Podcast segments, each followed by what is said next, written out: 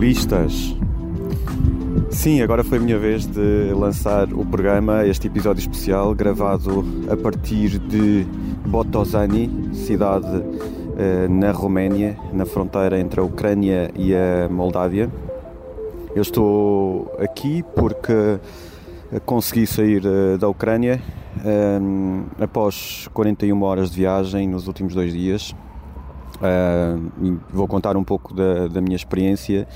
Não foi possível garantir uh, condições para gravarmos o último episódio do Globalistas e por isso a sugestão do Marco e concordada por, por, por mim e pelo João é eu fazer um pequeno testemunho uh, a partir deste local.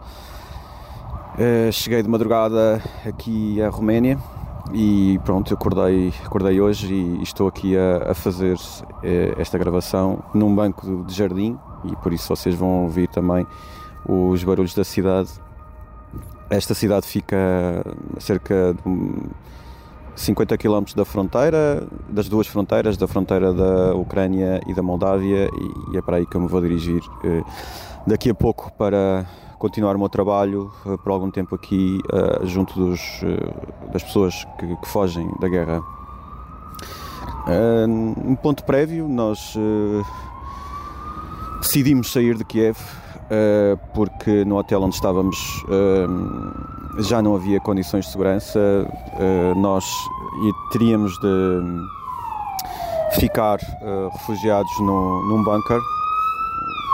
E, e, não, e, sem, e sem garantia de que poderíamos sair da cidade. O hotel não tinha não tinha varandas, não tinha rooftop, não, não podíamos estar cá fora e, e as pessoas do hotel garantiam apenas que nós podíamos ficar lá dentro. Não, não havia outra hipótese e depois não sabíamos como é que poderíamos sair. Então a decisão em conjunto com, com a empresa e com os outros colegas foi de sair uh, do hotel no sábado logo de manhã uh, e foi um trajeto sempre acompanhado uh, pelo Exército Português à distância, pelo, pela, pelo Ministério dos Negócios Estrangeiros, que foi sempre contactando connosco, uh, foi-nos seguindo remotamente e foi-nos dando indicações de um plano de saída, é um plano de fuga.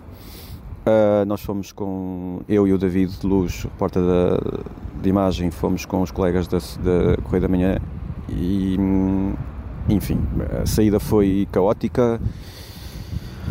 O carro cheio que nem um ovo, uh, coletes à prova de bala vestidos, capacetes e, e a situação no terreno era horrível.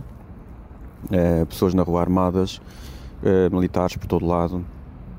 Um, só a 200 km de Kiev a sul, seguindo a rota indicada pelos militares, é que, é que sentimos relativa segurança, ou seja, deixámos de ouvir bombardeamentos e, e, e os uh, postos uh, de fronta e os postos de, de controle diminuíram, começámos a ver localidades com as pessoas na rua, algumas algumas uh, cafés, mas poucos, muito poucos, cafés à beira da estrada, tipo quiosques abertos e e alguns supermercados, vimos as pessoas a, a irem aos multibancos, filas uh, ao pé das bombas de gasolina, pronto, isso era um indicador que as pessoas já podiam andar na rua. Passámos por algumas localidades onde se ouvia avisos de bomba, continuámos, sempre que passámos por uh, muitas unidades militares em direção a Kiev, aquartelamentos, tentámos sair desses locais o mais depressa possível, passámos por um aeroporto que tinha um, veículos um, militares a, a, tentar trancar as, as uh, pistas de aterragem, ou seja, ao longo da pista de aterragem estacionados e com blocos de cimento para evitar aterragens de, de aviões uh, russos.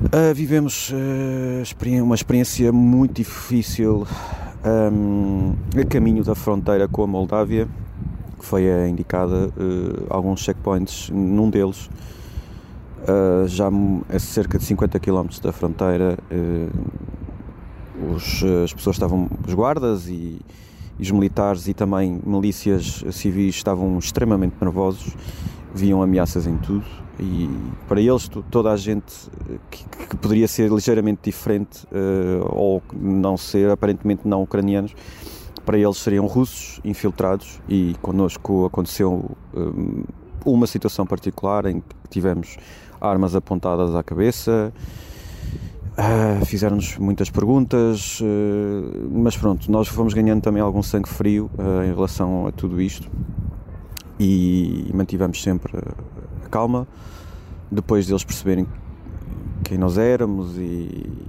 confirmarem, uh, tudo ficava bem e até sorriam e desejavam boa sorte. Mas foram 41 horas de viagem dentro de um carro sem, sem poder parar. Muitas horas uh, paradas. A única forma de parar era em, em filas. Eu estive uh, responsável durante uma das madrugadas uh, por, por, por, conduzir o, o, carro. Nós, nós fazíamos rotações de 6 horas de condução uh, e eu estive entre a meia-noite e as 6 da manhã, numa madrugada, junto à fronteira com a Moldávia, numa floresta sem, sem, sem ninguém. E eram filas, as pessoas não saíam do carro com receio, saímos, enfim, só para apanhar um pouco de ar, mas o mínimo possível. E, e, pronto, foi, andei ainda 6 horas, andei 10 km.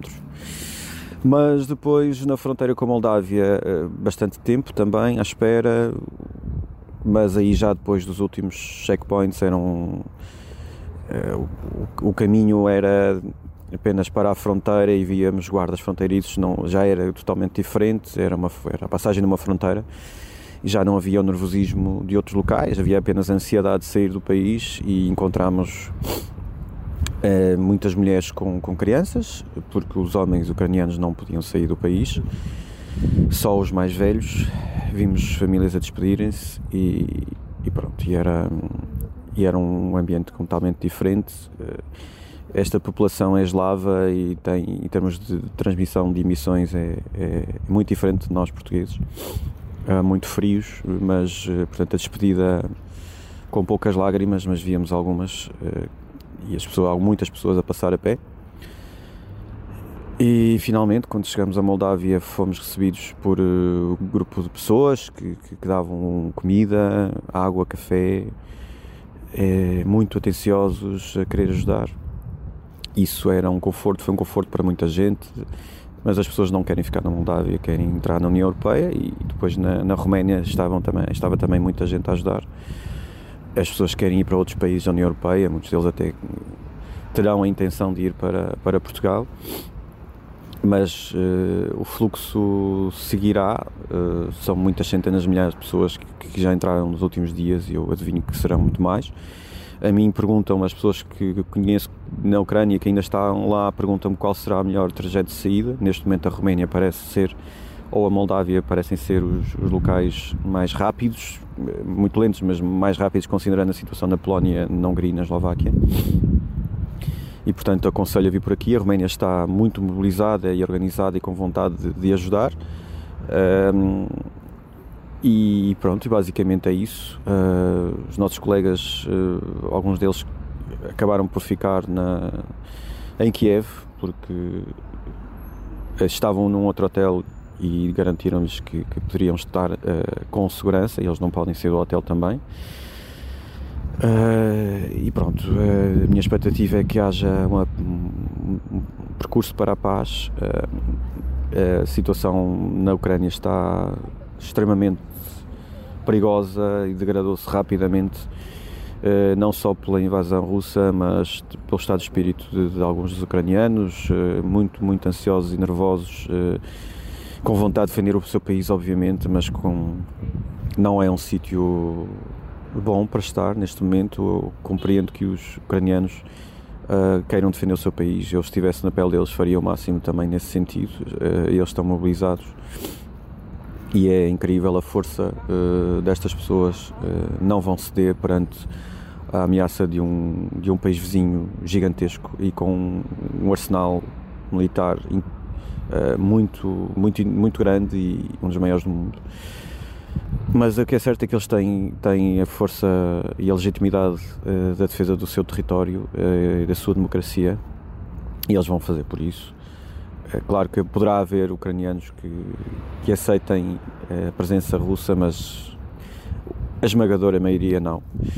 E seja para onde der este processo de, de negociação, eh, o que é certo é que os ucranianos vão, vão defender o, o, seu país ao máximo, mesmo que haja muita gente a fugir. E fogem, nomeadamente, mulheres e crianças. O resto dos homens vão, vão, vão para a frente de batalha. Uh, o nosso fixer, a pessoa ucraniana que andou connosco nos últimos dias e que tivemos que, que, que nos, nos, despedir dele, ele disse que ia voltar para, para, para o exército também. Ele foi chamado, chegou, chegou ao quartel e disseram-lhe para, para ir esperar para casa porque não havia armas suficientes. Eh, portanto, ele está pronto para ir, mas só quando houver armas. E por isso é como dizia o presidente russo: nós precisamos de ajuda e, e é isso que que as pessoas também estão, estão a aguardar. Um, acho que é, que é basicamente aquilo que eu consigo fazer neste momento, só para vos dar alguma indicação de como as coisas estão por aqui. Está tudo bem um, e mantemos-nos fortes e, e, com muito para contar. Um grande abraço, João, um grande abraço, Marco e toda a gente que, que nos segue.